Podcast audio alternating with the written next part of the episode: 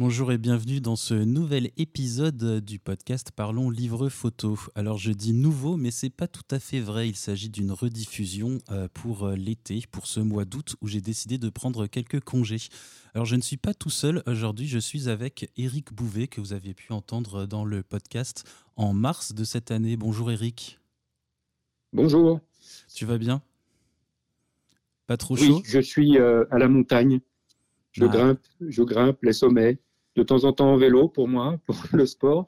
Et puis euh, sinon avec euh, mes, euh, mes 25 kilos, quand il faut que je prenne euh, de quoi dormir euh, pour euh, continuer ce sujet sur euh, euh, la montagne qui est d'actualité puisque je suis autour du Mont Blanc et, euh, et euh, j'emporte euh, chambre grand format. Donc euh, c'est du sport.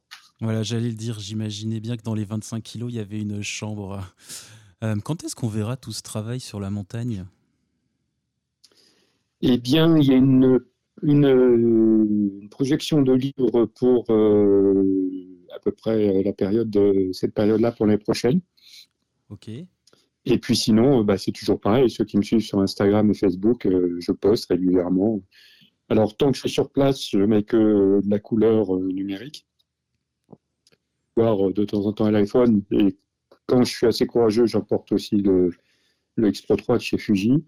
Mais sinon, euh, pour ce qui est des noirs et blancs, euh, ça, il faut attendre parce qu'il faut que je les développe, il faut que je les scanne. et, enfin voilà, donc euh, euh, donc euh, c'est pas tout de suite. D'accord.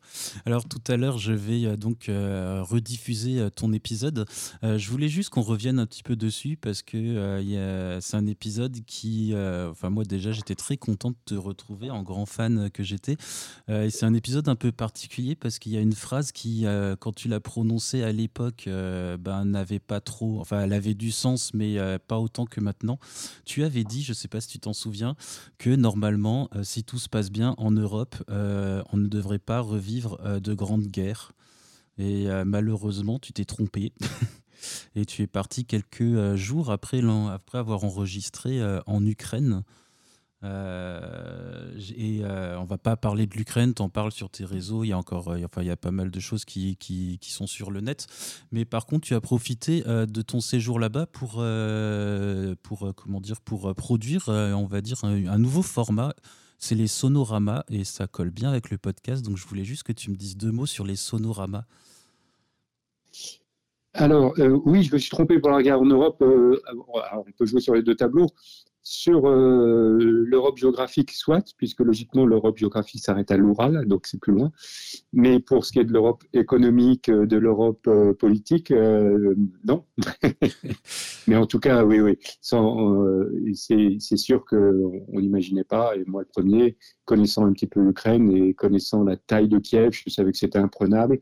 Le pays est immense, même si l'armée russe est un, est un rouleau compresseur, mais euh, la preuve que ça s'est pas passé aussi rapidement et aussi facilement que les Russes l'avaient imaginé.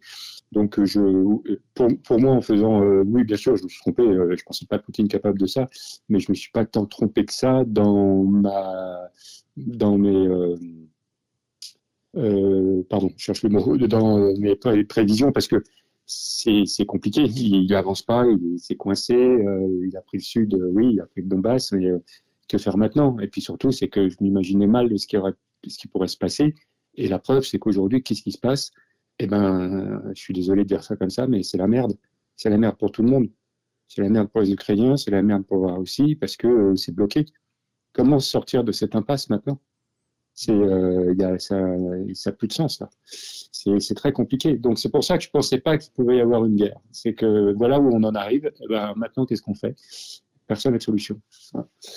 Donc ça, euh, maintenant, euh, tu m'as posé la question sur le sonorama. Voilà. Et Sonorama, c'est avec euh, Amaury Mestre de la Roque, qui est un ami, euh, qui est un personnage brillant, un ancien rédacteur en chef de, de, de, jeux, de magazine. Et euh, on avait, euh, comme quand j'avais fait Les Français, cette grande série sur les Français, que je vais continuer, qui n'est pas terminée, euh, et qui, euh, quand j'avais fait les, portraits en grand format, j'avais enregistré euh, leur, euh, témoignage avec, euh, avec un smartphone. Et donc j'avais du son. Et il m'a dit, écoute, on peut faire ce qu'on appelle les sonoramas, on, je te mixte l'image et on se balade dans l'image. En même temps, il y a ce que racontent les gens. Donc ça, c'était pour les Français. Et il m'en a fait quelques-uns, ça marche super bien. Donc vous découvrirez ça quand je m'occuperai encore à nouveau des Français, puisque c'est un peu un tiroir, c'est pas fini. Et euh, quand je suis parti en Ukraine, il m'a dit, dis donc, euh, ça te dit pas qu'on fasse quelque chose là-dessus? Et donc presque tout. Alors au début, on était parti sur tous les soirs, on n'a pas pu tenir le rythme parce que c'est quand même beaucoup de travail. Moi, je travaillais toute la journée, et lui aussi a, un autre travail désormais. Et donc euh, le soir, quand je rentrais, eh ben, il fallait que je m'occupe de tout mon tout mon flux, euh, donc l'editing, un petit peu de traitement parfois quand il y avait besoin. Et euh, je lui envoyais les photos, il m'interviewait, ensuite il faisait le montage, je revérifiais tout. Enfin bref, on finissait à minuit au mieux. Donc euh, on n'a pas pu tenir la longueur tous les jours, euh, c'était épuisant pour tout le monde. Et euh, du coup, on s'est tenu presque à un tous les deux jours. Et sur le deuxième voyage que j'ai fait, c'était plus, encore plus espacé parce que moi, j'étais vraiment rincé. J'ai passé presque deux mois en tout là-bas. Mais euh, alors, j'ai des petits camarades qui sont restés beaucoup plus longtemps. Mais il faut faire la différence, c'est que moi, j'étais tout seul. J'avais pas, euh, euh entre guillemets, j'avais personne pour me dire où il fallait aller. J'avais personne pour me donner les tuyaux. Il fallait que je me paye un chauffeur, que je me paye un, comment s'appelle, un fixeur. Plus l'hôtel. Si vous voulez, en gros, c'est une journée, c'est 500 euros. Vous réfléchissez à deux fois, quoi. Parce que quand euh, on n'est pas pris en charge, vous imaginez les frais que ça fait à la vitesse où ça, part. Donc j'ai eu euh, la chance que mes frais, j'ai pu ne pas taper dans mon propre porte-monnaie parce que il y a des gens qui m'ont aidé. Donc au début, il y a cette, ce, ce, ce, documentaire qui a été tourné par Tony Comiti sur des photographes en, Ukraine dont j'étais un petit peu le fil rouge. Euh, il y a eu aussi le festival euh, de photos de Venise, m'a aidé. Et euh, il y a Polka qui m'a donné une pige puisqu'ils m'ont fait un, beau portfolio de 14 pages avec la couverture. Et surtout, la cerise sur le gâteau, c'était en fait que grâce à ces podcasts, il y a un moment, au premier voyage, à la fin du premier voyage, je dis écoutez, voilà, je suis désolé, je vous dis au revoir, comme Giscard en 81. Euh, et, parce que je ne peux plus tenir financièrement, donc je vais rentrer. Et dans la nuit, j'ai reçu un nombre incalculable de messages parce que je suis assez suivi sur les réseaux et les, les, sonoramas ont, encore amené encore plus de personnes assidues. Et euh, parce qu'en fait, on s'est aperçu que, moi, je me suis aperçu que la voix, c'est très intime. Tu en sais quelque chose, n'est-ce pas? Puisque Ouais, puis on en parlait déjà dans ton épisode. Les auditeurs pourront écouter ça tout à l'heure. Voilà. Et du coup, euh, je, je, suis sorti de mon cadre de journaliste, euh, pas photographiquement parlant, mais euh, le soir quand je faisais ces, ces, interviews, et je laissais passer mon, mes, mes, sentiments, donc c'est-à-dire ma colère, mon dépit, euh, ma fatigue, euh, la désespérance et l'admiration. Enfin bon, donc c'était ça, a très très bien marché. Et du coup, euh, donc je reçois plein de messages cette fameuse nuit avant de partir. Et tout simplement, les gens voulaient m'envoyer de l'argent. C'était ce qui était assez incroyable. Et évidemment, j'ai refusé pour la bonne raison que en Ukraine, il y avait des gens qui avaient besoin d'argent, eux, pour vivre, pour pour euh, s'enfuir, euh, voilà, pour X raisons euh, beaucoup plus vitales que la mienne, mon caprice de, journaliste de vouloir travailler. Et du coup, je me suis dit, en revenant, ma, femme m'a dit, écoutez, on va faire un journal, on va faire un crowdfunding, comme on a fait celui de l'année dernière, le journal des 40 ans, qui était une idée de ma fille d'ailleurs. Oui, tu m'avais expliqué. Et donc là, et donc du coup, nous voilà nous voilà à refaire un crowdfunding en disant voilà, je vais repartir euh, pour faire un journal de route sur euh, ces premiers euh, moments de guerre, ces deux premiers mois. Et j'ai reçu une somme évidemment énorme, ce qui m'a permis de, de, pouvoir payer tous les frais que j'ai eu à avoir durant ce deuxième voyage. Payer évidemment l'imprimeur, le DA, les timbres, enfin tout ce qui s'ensuit pour, pour voilà, Donc ça a été une, une, aventure assez extraordinaire grâce encore une fois à ces gens qui me suivent sur, sur les réseaux sociaux puisque pour moi, à part Polka aujourd'hui qui m'a donc donné cette pige, ça fait des années que j'ai plus rien avec la presse et, euh, et euh, c'est quand même assez admirable que les gens me suivent autant. Je suis très surpris. Euh, c'est très touchant. Au même titre que, par exemple, quand les gens achètent un tirage. C'est quand même extraordinaire quand les gens vous achètent un tirage à 1000 euros, 1500 euros pour mettre chez eux. Je trouve ça extrêmement émouvant. Ils m'achètent une photo que j'ai faite et qui, pour mettre chez eux à leur mur, sur leur mur je, trouve, ça quand même extraordinaire. Donc je suis toujours très, euh, très euh, attentif à, tous ces gens. Euh, c'est pour ça que du coup, ça me prend beaucoup de temps sur ces histoires de réseau parce que les gens m'envoient plein de messages, donc il y a beaucoup de messages de, sympathie et de questionnement aussi, parce que les, gens se posent des questions sur comment on fait quand on est sur un pays en guerre et tout, donc ça prend beaucoup de temps, en général c'est deux à trois heures par jour. Donc ça, ça me, c'est un petit peu épuisant, il faut dire ce qui est. Et puis aussi, il faut gérer, bah voilà, effectivement, euh, tous les, les, les, trolls, euh, les, euh, les pro-russes, les négationnistes, les malpolis, les mal embouchés. Enfin bon, la liste est longue des, des négatifs, mais c'est rien. Encore une fois, j'ai plus donné d'attributs pour le négatif que pour le positif, mais bien évidemment, le positif l'emporte très largement. Hein, il faut. C'est très très euh, c'est très touchant. Voilà, je suis euh, je suis assez étonné de pouvoir trouver une autre solution euh, telle que celle-ci pour. je suis quand même allé travailler sur un terrain de news et c'est alors c'est pas péjoratif ce que je veux dire, mais c'est le peuple directement là qui avec qui je suis en contact quoi. C'est les, les les gens. Il n'y a pas d'intermédiaire, il n'y a pas de il a pas de directeur de rédaction qui décide euh, quelles photos ils vont passer, euh, politiquement quel angle ils vont prendre. Enfin bon, là, euh, c'est du pur jus, quoi. Comme, les sonoramas. Je suis en direct avec les gens. C'est vraiment. voilà. Mais c'est peut-être ce que les gens recherchent finalement maintenant, parce qu'avec toutes ces, toutes ces, tous ces mois un peu bizarres qu'on a eu avant avec le Covid, où les gens se sont méfiés des médias mainstream, entre guillemets, un photographe indépendant comme toi, c'est peut-être ce qu'ils ont envie ils y croient sans doute un peu plus. Moi, ce que je trouve touchant, en fait, c'est qu'après 40 ans de carrière, tu sois toujours aussi humble. Euh, donc ça, c'est plutôt chouette. Euh, je vais pas t'embêter plus longtemps, Eric. Euh, j'ai vu sur tes réseaux que tu avais une expo à Genève en septembre et à Pau en octobre. Tu peux nous en dire un petit peu plus?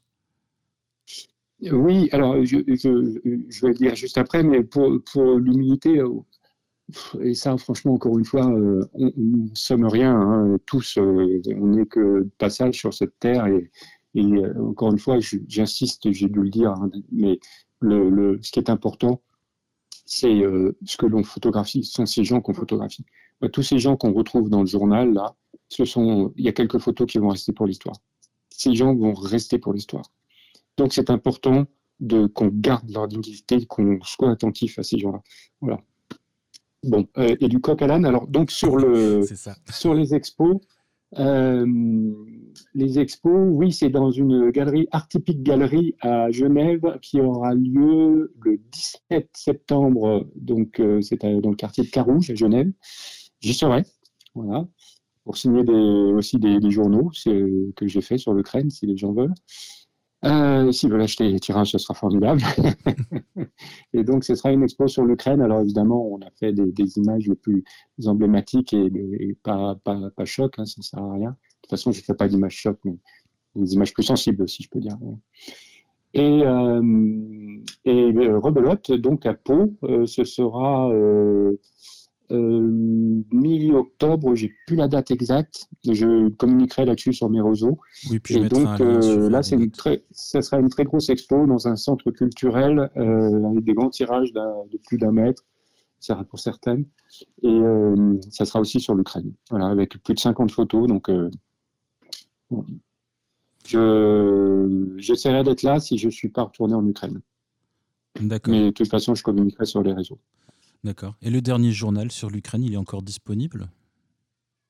Oui, oui, oui, il m'en reste, euh, quelques centaines d'exemplaires euh, disponibles, comme euh, pour tout le reste, sur mon site, euh, et puis il y a un onglet Books, et voilà, là vous trouvez les livres, donc le journal coûte 20 euros.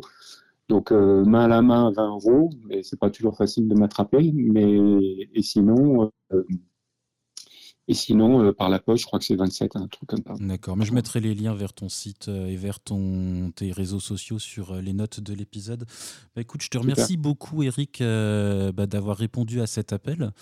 Euh, et les auditeurs, je vous invite à rester euh, à l'écoute. Je vous diffuse tout de suite euh, l'épisode avec Eric Bouvet qui avait été enregistré en mars. Au revoir tout le monde. Vous écoutez le podcast Parlons Livre Photo, présenté par Julien Gérard.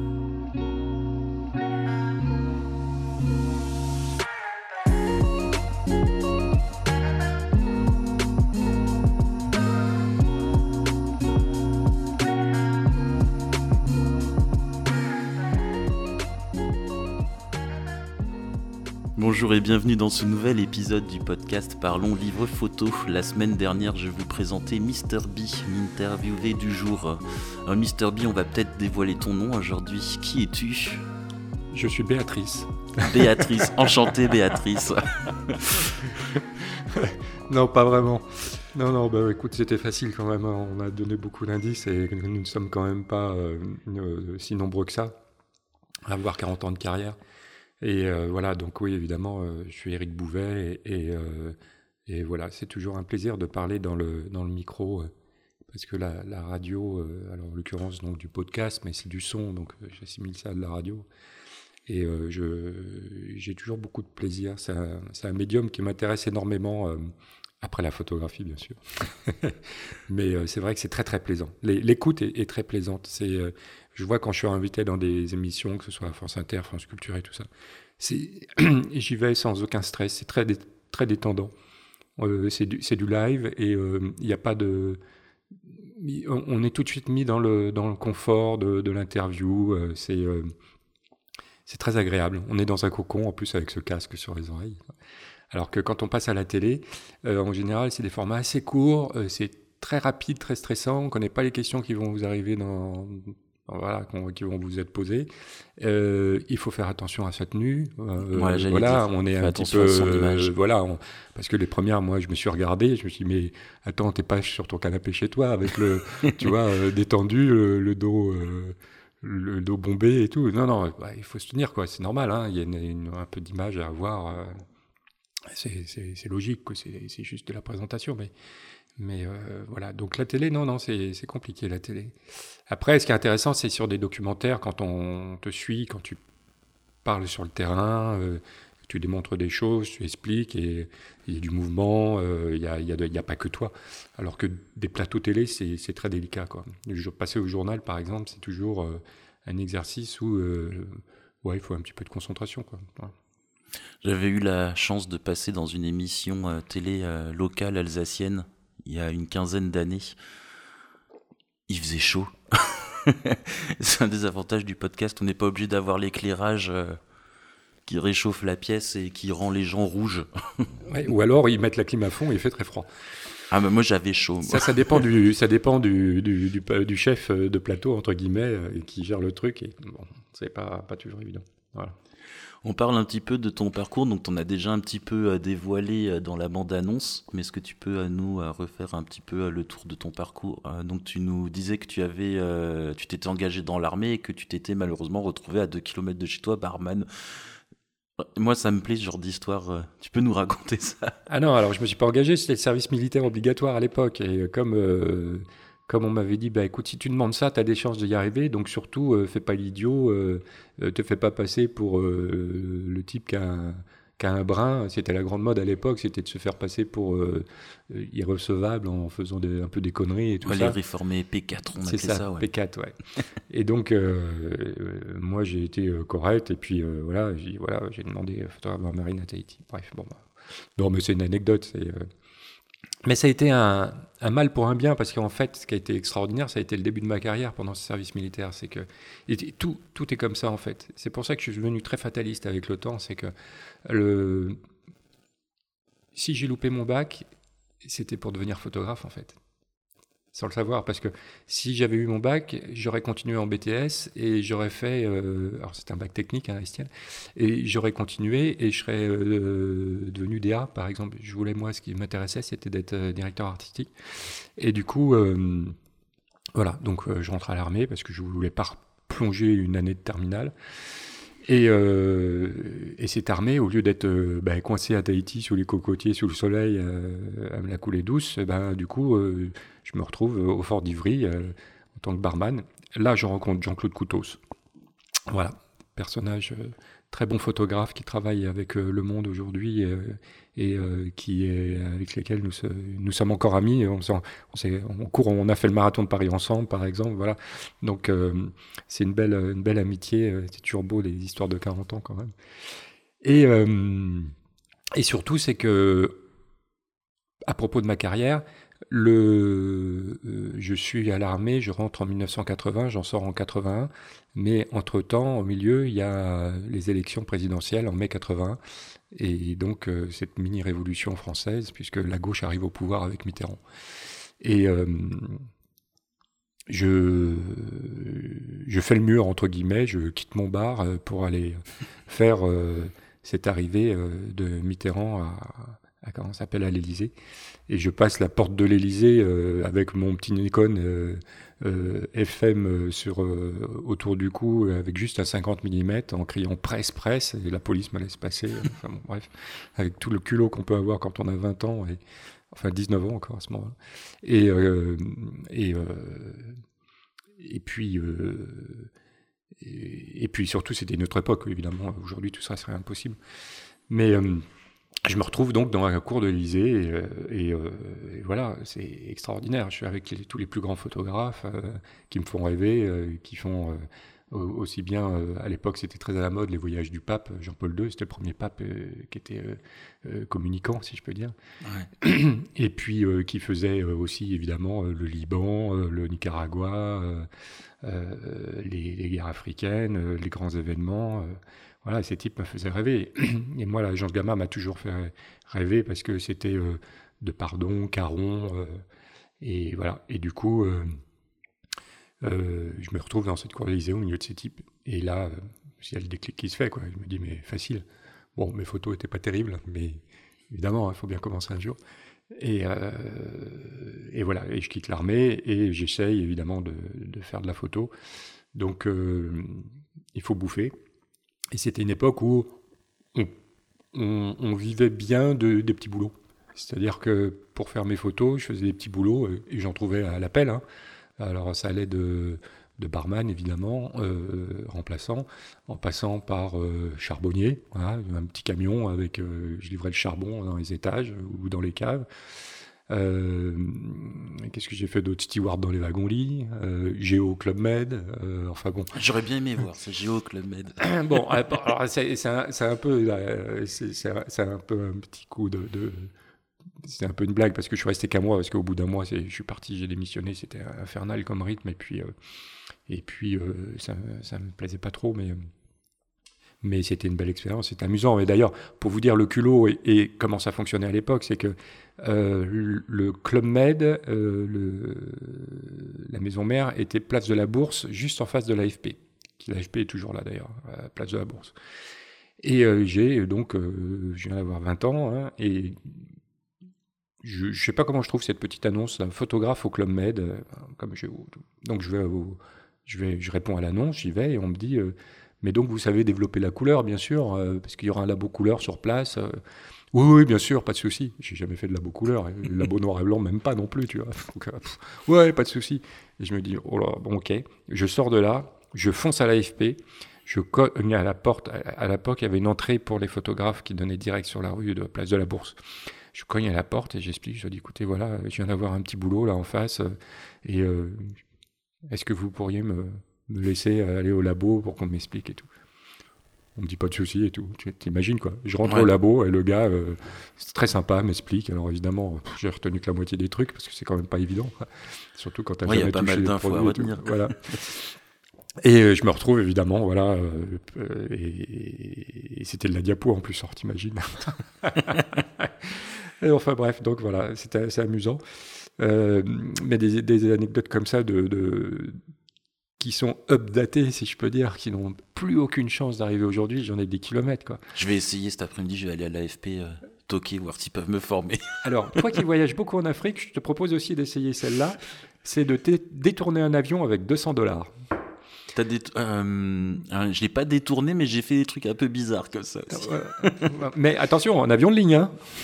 Ouais, non, moi c'était un petit coucou avec une vingtaine de places. Ah oui, euh. non, non, non, non. Nous, nous, nous c'était un Boeing avec euh, Alain Noguès de Sigma. On suivait la, la, la, la, tournée africaine de Kadhafi. Ça devait être en 86, je pense. 85 ou 86. Euh, et euh, nous étions euh, que deux blancs, entre guillemets. Et on sautait de pays en pays comme on pouvait. Hein. Tu connais le problème de sauter. C'est très compliqué en Afrique. Et on ne faisait pas partie du voyage officiel. On était deux blancs et ils nous aimaient pas du tout. C'était compliqué.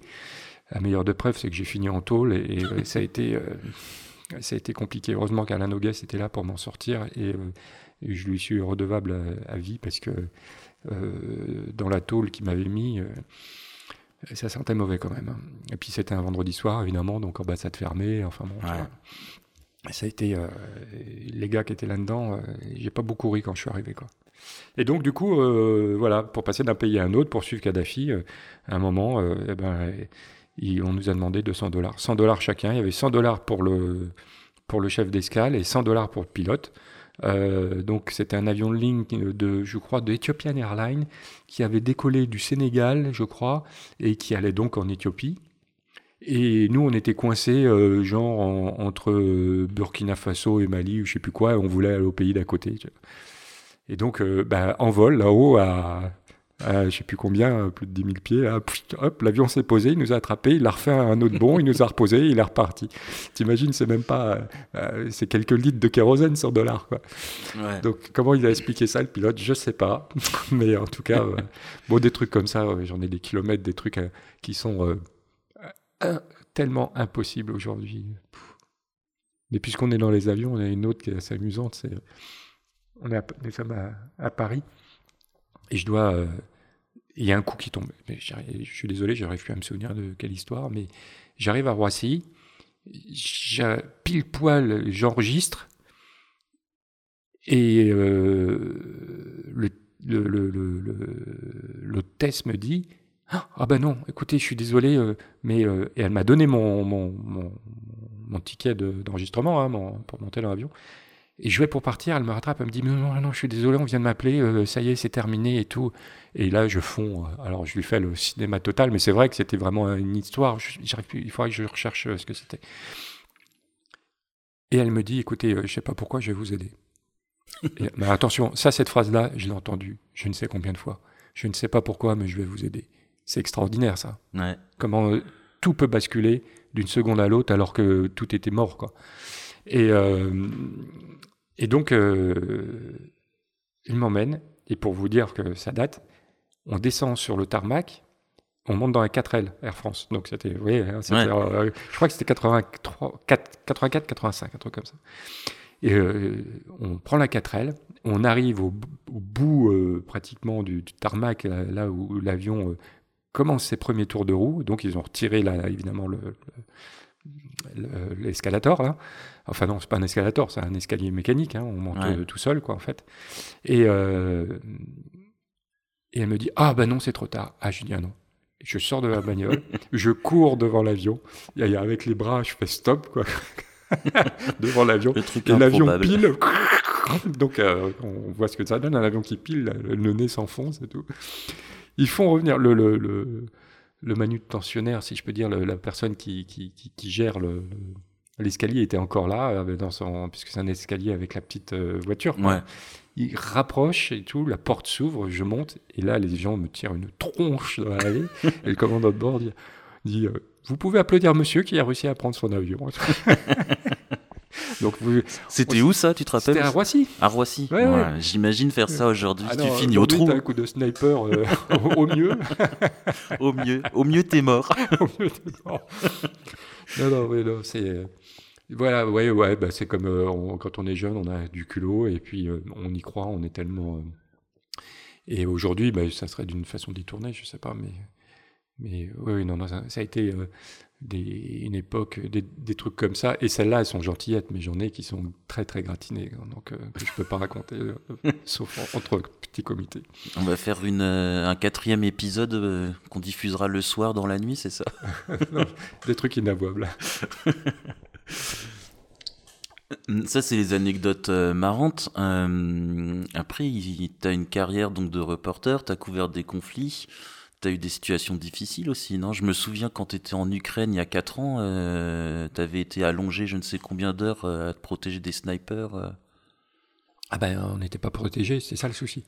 C'est qu'on n'a jamais compris comment ce, ce, type qui nous allumait et qui en fait touchait tous les gens qui venaient autour de nous, puisque nous étions deux à ce moment-là avec Jérôme Cessini coincé euh, coincé euh, sur les hauteurs de la place Maïdan, derrière l'hôtel Ukraina, euh, en première ligne. Et, voilà, il y a eu ce jour-là 70-80 morts, je crois, un truc comme ça. Et on est tombé dans une trappe, quoi.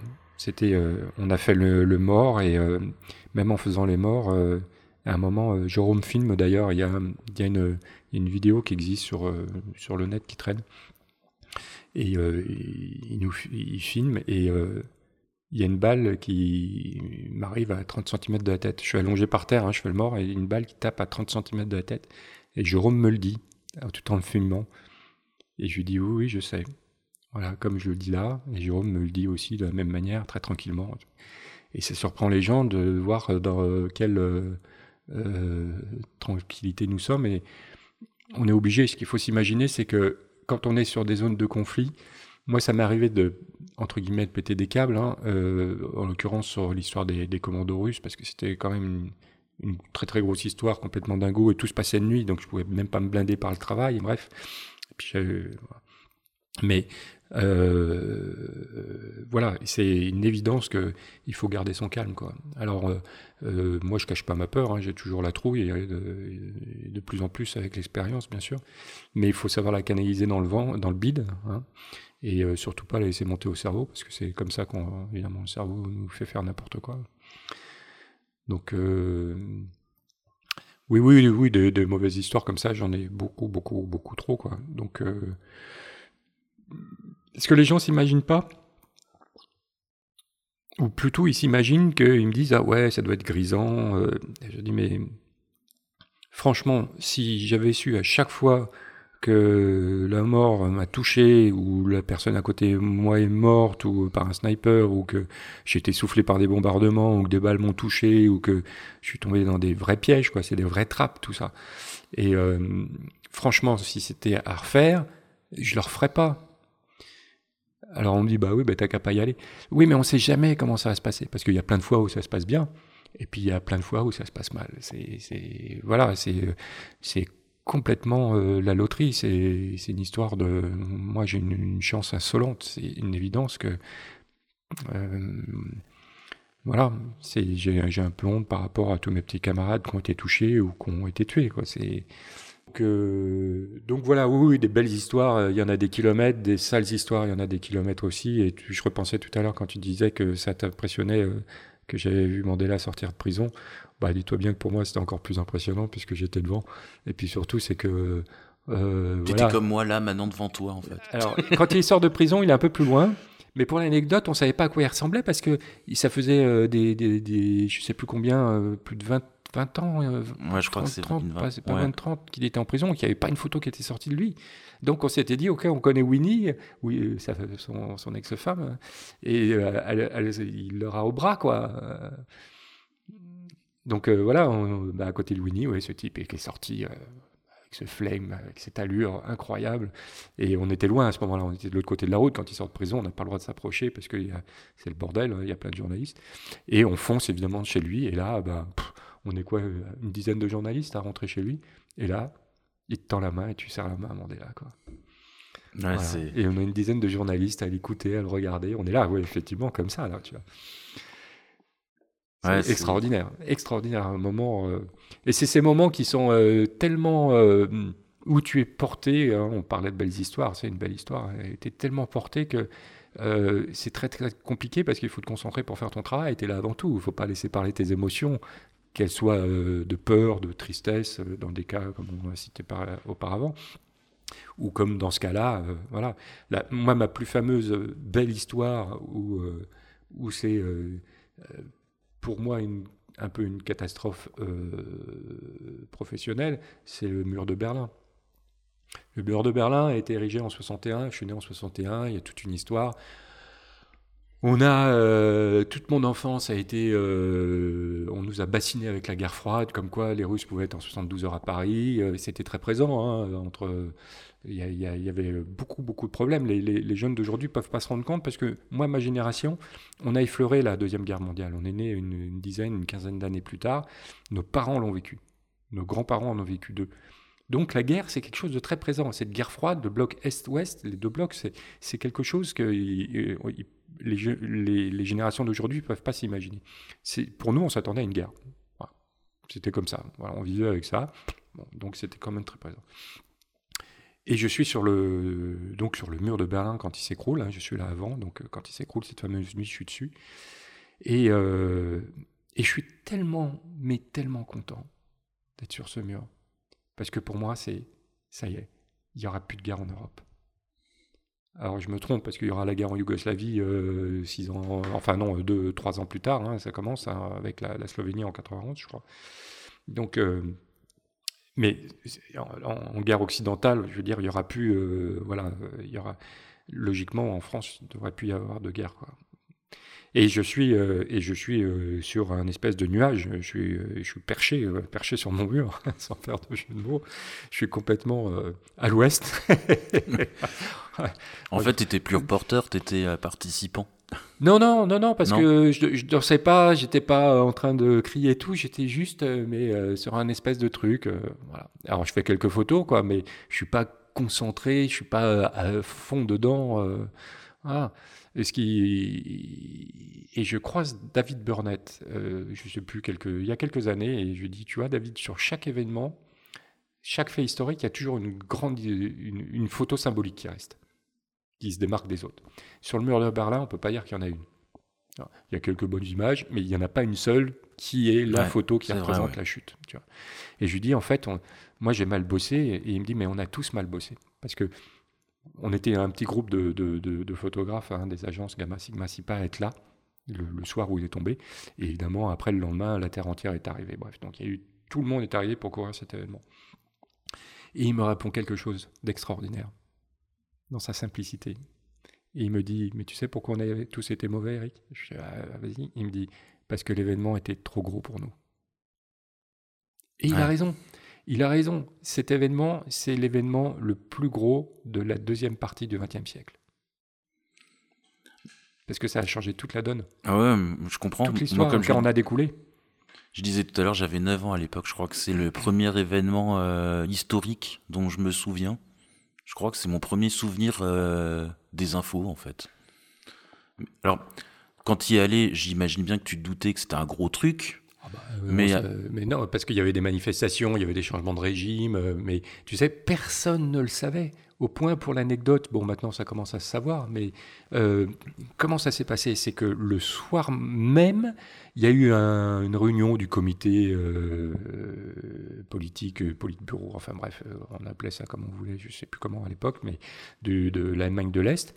Et le, le pardon, je cherche mon mot, le, le représentant, le porte-parole, voilà. Le porte-parole euh, fait une conférence de presse après cette réunion du comité et euh, il dit euh, voilà, donc désormais les, citoyens d'Allemagne de l'Est seront libres de voyager sans visa, machin chouette et tout. Et il y a un journaliste qui pose la question qui dit mais à partir de quand? Et c'est là le truc, c'est à partir de quand? Et il est coincé? Il dit bah, que je sache partir de maintenant. Et c'était en début de soirée. Et qu'est-ce qui se passe? Ben, Ça s'est retransmis. Et ben, qu'est-ce que font les Allemands de l'Est? Ils vont euh, vers les points frontières. Les Allemands de l'Ouest montent sur le mur et tout le monde est débordé. Tout le monde est débordé. Mais avant ça, euh, alors pour la petite anecdote euh, qui fait que pourquoi je suis aussi un peu perché, c'est que je suis avec Georges Mérillon de l'agence Gamma, on est en poule à l'époque, on travaillait en équipe, et on, fait un dîner arrosé avec tous les autres copains photographes de Gamma Sigma, voilà, on est jeunes, profite de la vie. Euh, nous, logeons en Allemagne de l'Est, hein, à, Berlin-Est, et on, rentre euh, à l'hôtel. Et je me souviens très bien, on fait la course de voiture euh, pour arriver à l'hôtel. Les premiers, on a deux voitures, et il faut passer par la porte de Brandebourg. On passe par la porte de Brandebourg, l'avenue des, Tilleuls est complètement vide, hein, c'est l'Allemagne de l'Est, et il n'y a rien. On arrive à l'hôtel. On se couche, Georges fume sa cigarette sur le balcon, et j'allume la télé comme ça pour... je suis couché, je regarde dernières infos, quoi. Et je vois des, des gens sur le mur, quoi. je me dis, c'est quoi cette fiction? J'ai jamais vu cette fiction, quoi, ce truc-là. Bah, on, était sur, on était devant même pas une demi-heure avant, quoi, donc il n'y avait rien. Et le téléphone sonne et euh, c'est euh, le rédacteur en chef de l'agence Gamma qui nous dit euh, J'espère que vous n'êtes pas couché. Et Georges a une très bonne réplique il dit Non, non, on est revenu chercher des films. Bref, donc du coup, on se précipite et effectivement, on arrive porte de Brandebourg. Et là, incroyable. Tous ces gens sur le mur, ils avaient déjà sorti les éclairages qui venaient de l'autre côté, donc ça faisait un truc dingue. Le mur, la porte de Brandebourg, devant nous, et devant nous, encore, les Vopos. Donc la, police d'Allemagne de l'Est, qui est les gardes frontières, qui, qui tirait euh, sur les gens qui voulaient passer encore euh, une quelques minutes ou une heure avant. Enfin bon, bref. Et j'arrive devant les Vopos et je dis, mais on peut passer, quoi? Et à ce moment-là, il n'y a personne, il n'y a rien, hein, c'est le vide, hein, jusqu'à et euh, les, types sont des statues de marbre, quoi. ils bougent pas. bon, je fais un pas, entre, il se passe rien. Je fais deux pas, il se passe rien. Et puis évidemment, les Allemands de l'Ouest sur le mur, ils font eh, viens, viens, bah tu penses. et il est possible, il est possible. Alors je suis désolé, ça fait vraiment Tintin, mais c'est tellement une histoire complètement dingo et j'en suis tellement heureux que il est possible que je sois le premier type à passer libre à la porte de Brandebourg d'est en ouest. Et j'arrive au bord du mur, et je me suis j'avais le pied cassé à l'époque en plus. Hein, et il y, a, y, a, y a les Allemands de l'Ouest qui me tendent la main et je monte sur le mur. Donc imagine cet événement, la taille de cet événement, l'ampleur, l'ambiance, le, le, truc. tu, tu, dérapes, quoi. Toi aussi, tu es, pris dans le truc. pris dans le truc. Donc voilà, pour moi, c'est typique euh, de des, aventures que j'ai pu vivre durant euh, toutes ces décennies. Euh, et celle-là, ça fait partie d'une des, plus belles aventures. Ouais, je comprends. Et je travaille pas bien, quelle honte. ouais, il n'y a pas que les images, il y a les souvenirs qui restent aussi. Se partagent moins facilement, mais c'est chouette participer à l'histoire. Je ne sais pas si de nos jours c'est encore possible de participer autant à l'histoire. Euh. Non, non, non, non, jamais, attention, jamais, jamais, jamais je n'aurais participé à l'histoire. Nous sommes que des témoins. Nous, nous avons eu la chance d'être des espèces de traits d'union. Nous sommes des témoins de l'histoire. Oui, tu es journaliste, donc tu as un devoir de neutralité. non, mais même, sans parler de ça, parce que c'est toujours compliqué. On prend toujours la défense de la veuve et de l'orphelin, et euh, c'est évident qu'on préfère être du côté de, de contre l'assaillant et l'envahisseur, mais c'est logique, quoi. Mais c'est sûr qu'il faut essayer de garder sa neutralité, c'est jamais très facile. Mais euh, non, non, quand je dis euh, non, non, on est vraiment juste des témoins des faits historiques. Alors, avec notre cœur, effectivement, et puis notre cerveau, ça dépend, on peut orienter l'image, la façon, mais, mais sans parler de ça, euh, en aucun cas, nous sommes acteurs. Non, pas du tout. Non, mais je, je parlais de participer dans le sens où euh, tu produis des images et tu participes au fait que bah, ce fait historique euh, traverse, traverse les âges. Parce que les images, les images restent. Mais ouais, je sais pas si ça sera encore possible de, de faire ça aujourd'hui. J'ai l'impression que tout est devenu très compliqué. Je, je pense que tout est toujours possible chaque période, il y a des les choses, euh, je le vois bien, hein, pour avoir travaillé pendant quatre décennies, euh, comment les choses ont changé. effectivement, aujourd'hui, il y a plein de choses qui ne sont plus euh, plausibles, mais, mais il y a, il y a d'autres possibilités, il y a, il y a d'autres interactions. Non, non, chaque époque a, a ses bonnes et puis aujourd'hui, voilà, grâce à, grâce à numérique, Internet, au téléphone, euh, on, a, on a des possibilités euh, de, de, pouvoir euh, transmettre, de pouvoir témoigner pratiquement en direct. et enfin, c'est. non, non, chaque, chaque période a, ses bonnes surprises, je pense. Écoute, écoute. Merci Eric pour ce partage. On parle un petit peu de, tes livres. Alors, les livres. Euh, le premier, ça a été. Euh, le premier, ça a été Les veuves du génocide du Rwanda, que j'ai pas là. Euh, qui était un témoignage sur évidemment le génocide et j'y suis allé avec un, un un moyen format, et avec un journaliste, et nous avons écouté ces femmes euh, qui ont témoigné de ce qu'elles ont vécu. Et, euh, et c'était terrible. Et je peux vous dire que la bière le soir, enfin les bières le soir étaient salvatrices parce que toute la journée à écouter ces femmes, ce qu'elles avaient vécu, c'était, je pense qu'on était au niveau de l'ignobilité au, maximum, quoi. Donc on a fait un livre là-dessus qui est épuisé aujourd'hui, euh, euh, qui était très, j'étais très content d'avoir fait ce, cet ouvrage. Le deuxième, ça a été euh, La dernière mine de charbon. Je suis très content aussi. Alors, décidément, on va dire que c'est un bienheureux, mais bon. mais je, suis je, suis content d'avoir fait ce petit livre chez La Martinière. Ça s'appelle La dernière mine, qui était. bon, là aussi, je vais aller contre vents et marées, comme d'habitude, parce que quand on est tout seul, bah, oui, oui, il, faut, il faut se battre hein, beaucoup. Et euh, c'est loin d'être évident. Et euh, j'y suis allé, pareil, au Blad. Je suis descendu dans la dernière mine euh, de charbon de France qui, se passait, qui était près de Merlebac, en Lorraine, en 2004. Et, et je suis descendu, je ne sais plus combien de fois, pas, long, pas beaucoup, cinq fois, je crois. Dont une fois et demie pour rien parce que le, le matériel était cassé. Et je ne le savais pas, évidemment. Et et voilà, je l'ai fait. Donc, euh, j'avais choisi de le faire comme ça. Évidemment, on m'a traité de fou parce que c'était compliqué. Parce que quand on est au fond, il a pas de.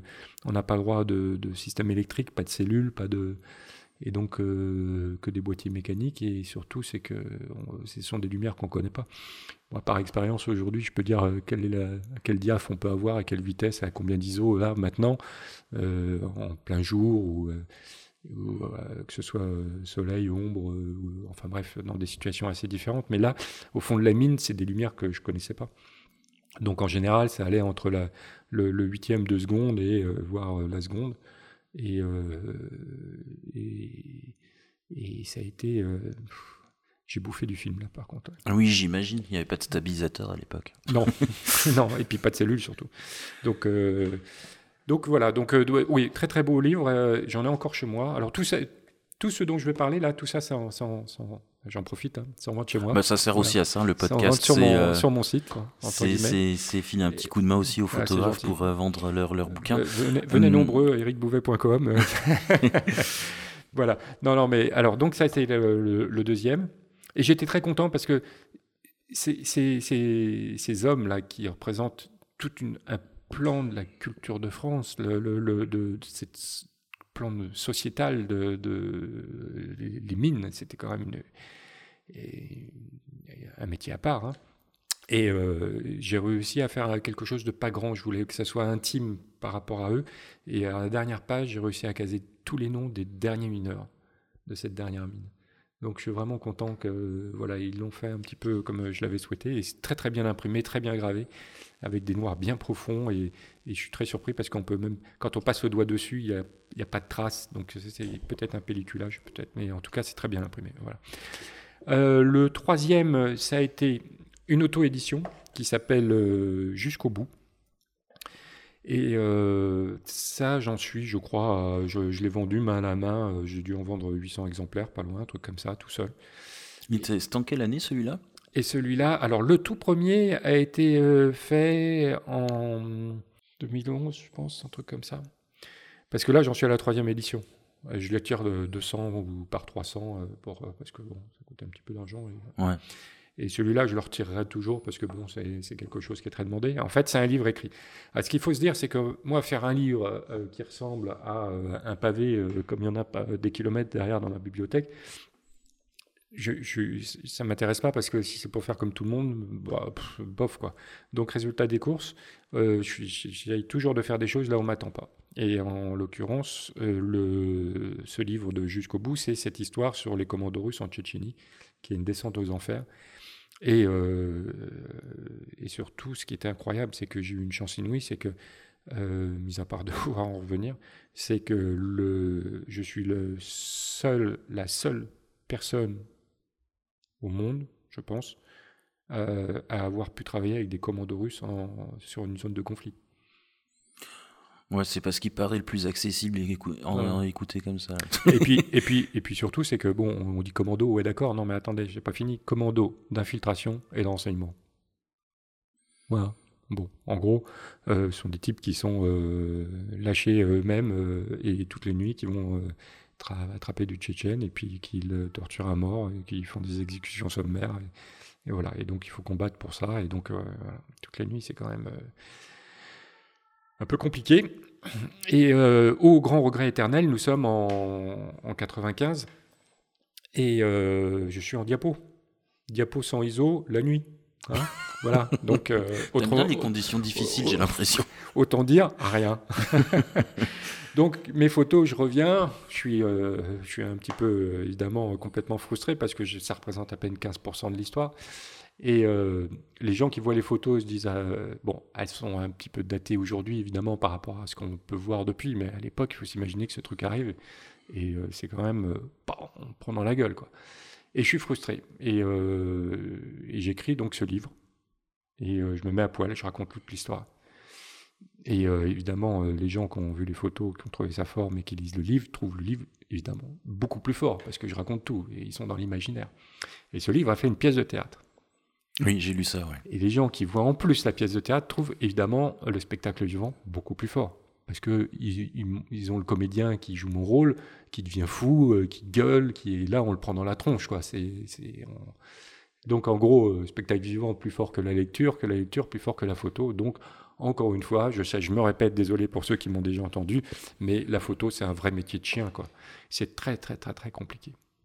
Mais écrire, c'est très compliqué aussi. Hein. Je, suis très admiratif de mes, mes, collègues euh, journalistes et écrivains euh, pour qui euh, j'aurais aimé savoir écrire de cette manière, parce que c'est quel, bonheur de lire des, textes qui nous emportent ou qui nous font comprendre des choses. Alors que nous, voilà, nous, notre problème, c'est qu'on est sans filet, quoi. Si on n'est pas devant, euh, bah, on n'est pas bon. Si on est euh, une minute, euh, enfin même pas 15 secondes trop tard ou 15 secondes trop tôt et qu'on n'est plus là, on n'est pas bon. Il faut vraiment qu'on soit là quand ça se passe. Et c'est compliqué.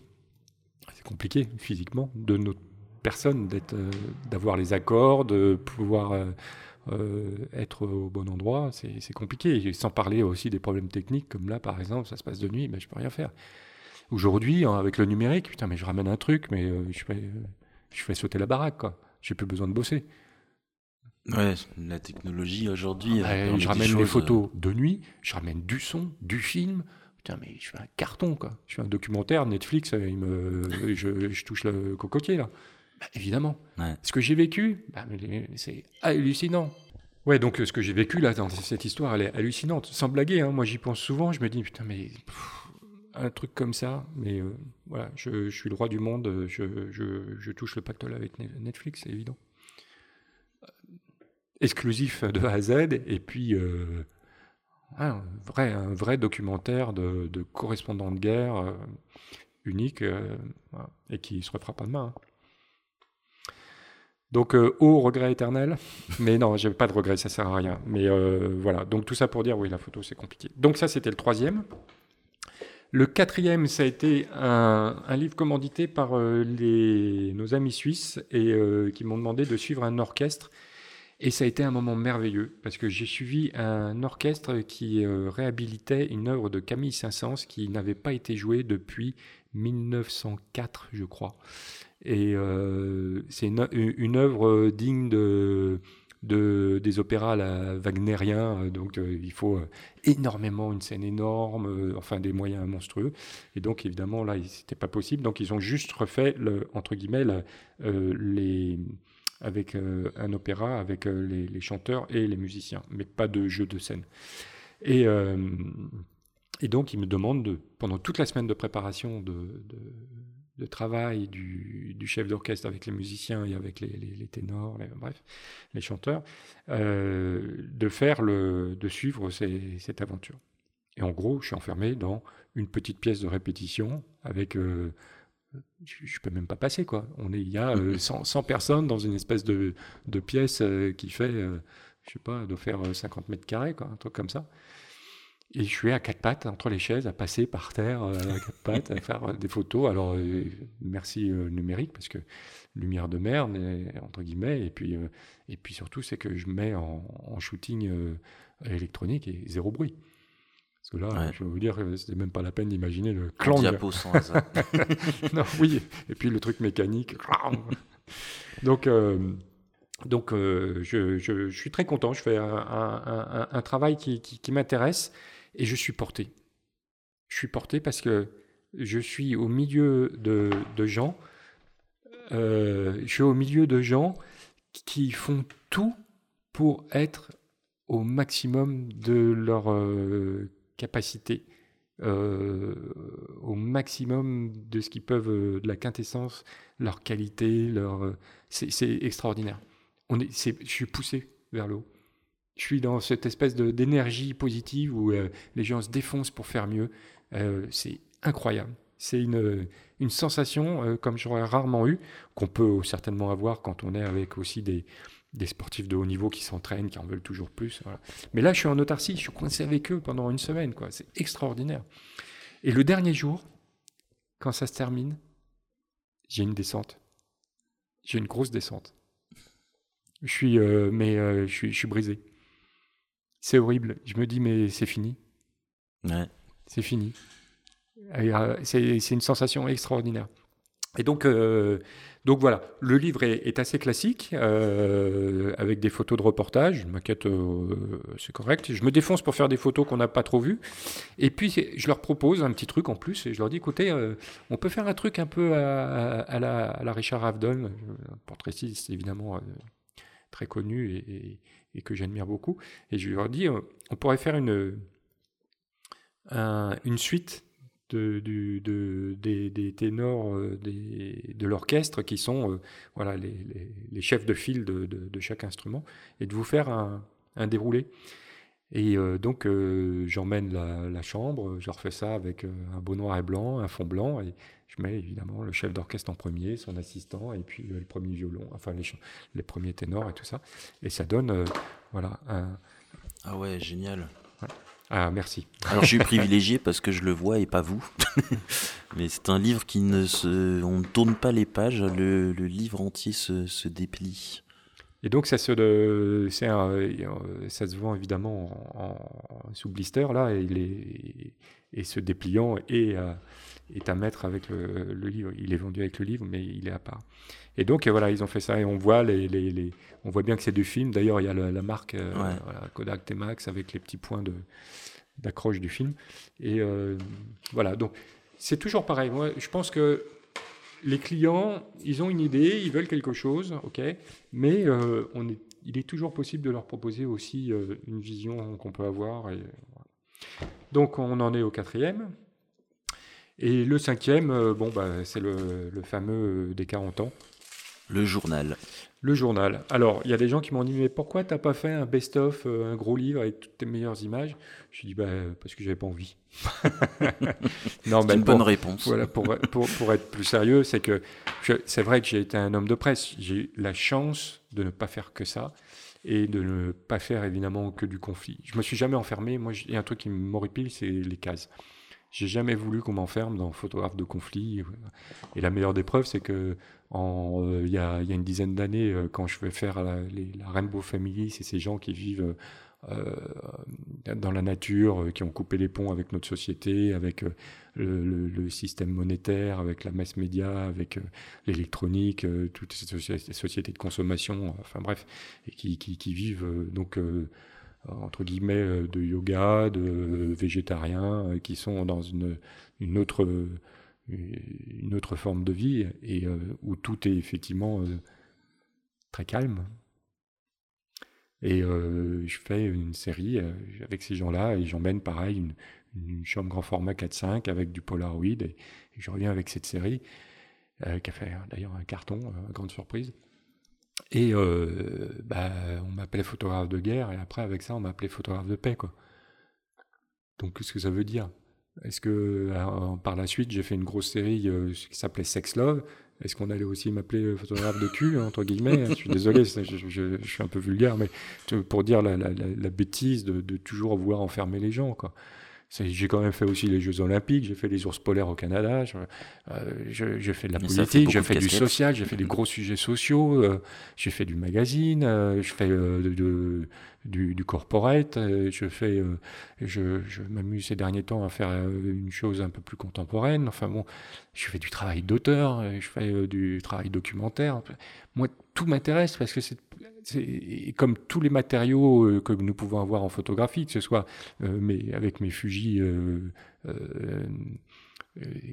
la, série X ou le, GFX, qui est un boîtier extraordinaire, bref. Mais je peux passer aussi avec un boîtier mécanique, reprendre un blad, travailler beaucoup avec mes chambres grand format. C'est des recherches différentes, et ça nous amène... Dans la vie, on fait toujours des choix. Donc ces choix, dès, le départ, hein, quand on est gamin, à côté de qui on s'assoit à l'école, et puis euh, voilà. Euh, ensuite, euh, ben, est-ce que qu'est-ce que je vais prendre comme première langue arrivé en sixième? Et puis qu'est-ce que je vais décider quel métier je vais faire, quelles études, quel métier? Euh, est-ce que je vais continuer à habiter à Paris, en province, à l'étranger? Est-ce que euh, je vais me marier? Est-ce que je vais avoir des enfants? Euh, Qu'est-ce que je vais avoir comme hobby? Et puis, désolé, même tous les jours, qu'est-ce que je mange ce soir? Enfin, qu'est-ce que je vais faire demain? On fait des choix, on décide tout le temps, on décide. Donc, voilà, c'est c'est comme ça. Donc, euh, pour en revenir à nos moutons. Donc là, tu as fait le choix de faire un journal et non pas un best-of, euh, un gros pavé. Comme j'ai quand même beaucoup travaillé pour la presse, ça me semblait logique de faire un journal. Et alors, là aussi, ce n'est que de la radio. Les auditeurs ne peuvent pas le savoir. Mais l'idée, c'est qu'on leur donne envie de l'acheter. Sans. Ouais, ça sent le journal. Voilà, ça sent l'encre et le papier. Voilà. Donc, euh, c'est quand même. Et il sera préservé, je tiens à le dire, pareil sous blister. Donc quand vous l'ouvrez, vous verrez vous, les vapeurs. Bon, euh, et, et, j'ai vraiment décidé de faire euh, ce journal parce que euh, c'est quelque chose pour moi qui m'est cher, d'avoir travaillé pour la presse pendant des décennies et qui m'a fait énormément vibrer. Et c'était logique que je ne traite. Là aussi, j'ai fait un choix. Évidemment, je ne pouvais pas mettre ma série Sex Love, je ne pouvais pas mettre la série Peace ou ou d'autres choses plus magazines avec. Donc, je n'ai pris que des images de news. Voilà. Et donc, ça a fait aussi une expo à Visa pour l'image euh, l'année dernière à Perpignan, euh, qui a été un succès monstrueux. Et euh, vraiment, un grand merci à Jean-François Leroy et son équipe de m'avoir accueilli parce que ça a été un tel échange avec le public. C'était extraordinaire. C'était plein tout le temps. Tout le temps. Alors, pareil, j'ai fait des choix. Là, qu'est-ce que j'ai fait? J'ai fait des pleines doubles ou des pleines pages et il n'y a pas de légende. Les légendes sont à la fin. Elles sont courtes, c'est les légendes à l'américaine, genre les 5W, voilà. Mais par contre, pour l'expo, j'ai mis des grosses légendes. J'ai expliqué un petit peu. Et j'étais extrêmement surpris de la tension, la tension que portaient les gens à ces légendes. Ils me l'ont dit, hein, ils, passaient du temps. Il y a des gens qui passaient une heure dans l'expo pour regarder chaque photo, lire chaque, image. C'est incroyable. J'étais extrêmement surpris et je peux vous dire, c'était un, un très beau moment d'émotion. C'est pour ça que j'étais très heureux de cette exposition. Euh, ça a été euh, une semaine, mais euh, incroyable. J'avais remporté que 200 exemplaires, je les ai vendus en, en, rien de temps. Si j'avais su, j'aurais pris les 1000 qui me restent. Donc, donc voilà, donc des doubles pages, euh, très très bien imprimé. Parce que on était parti sur un papier journal, sur l'idée vraiment de faire un journal, et oh, alors petit conseil, allez à l'imprimerie. Ouais. Parce que on a démarré et euh, stop tout de suite. Parce que évidemment sur le papier journal, oui, on a cet effet journal, mais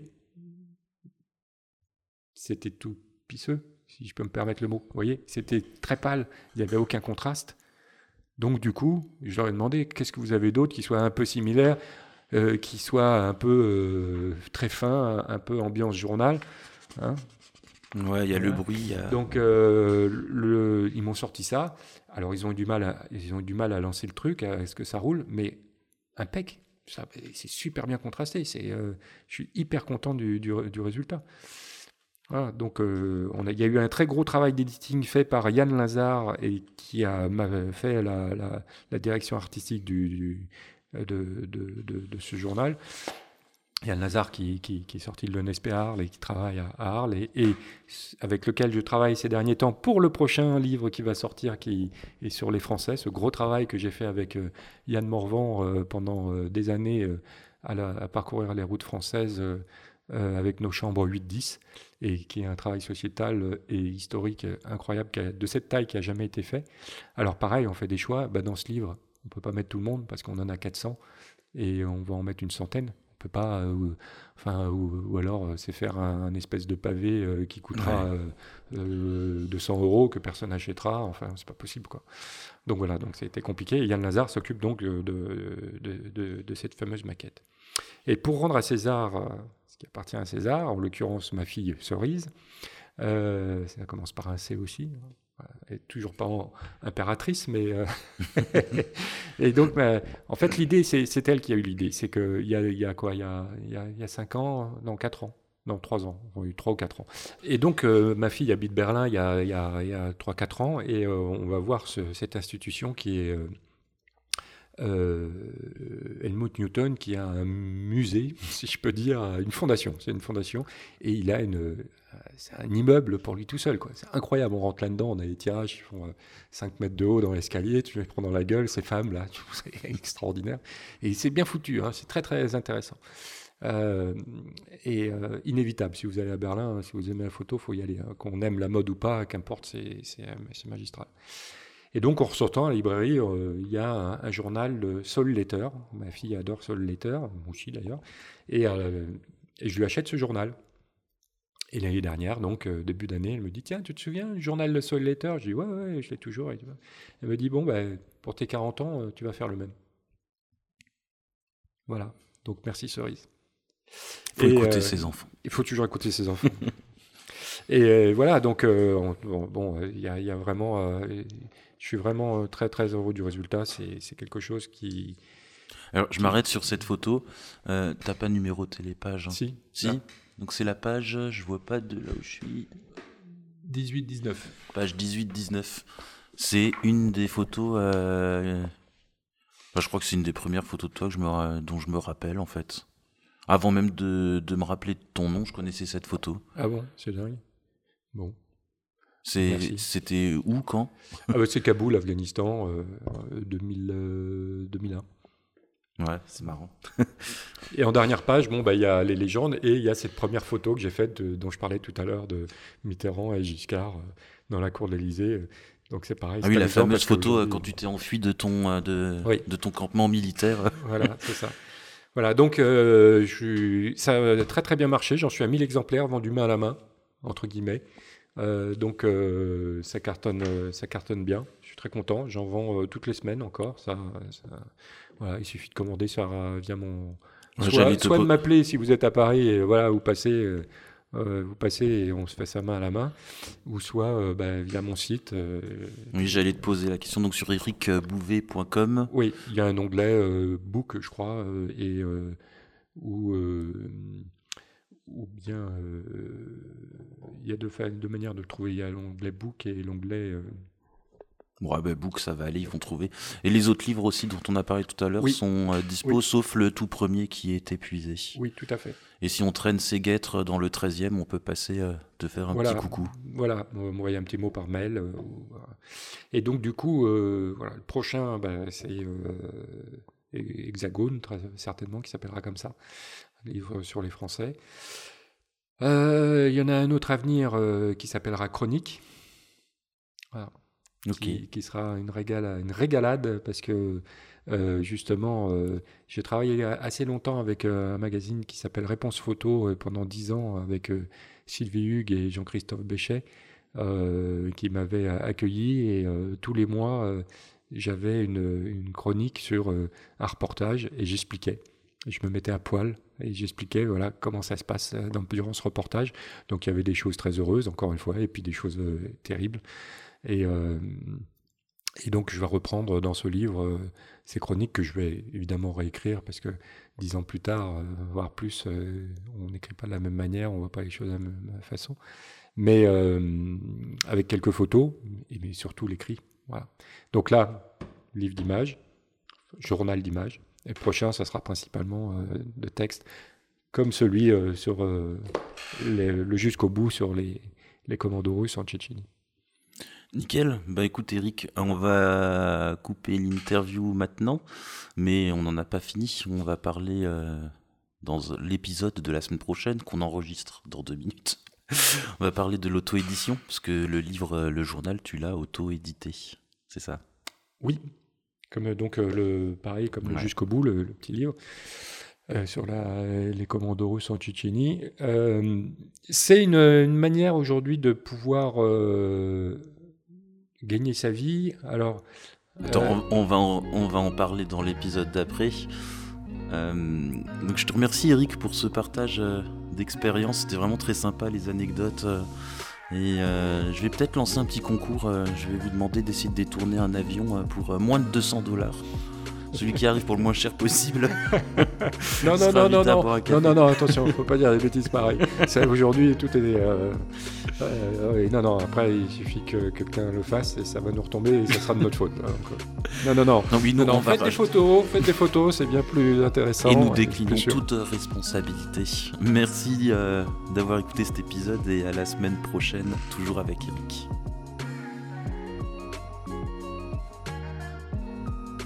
Si vous avez aimé cet épisode, vous pouvez nous laisser une note. 5 étoiles, ce serait top, ou un commentaire pour améliorer notre référencement.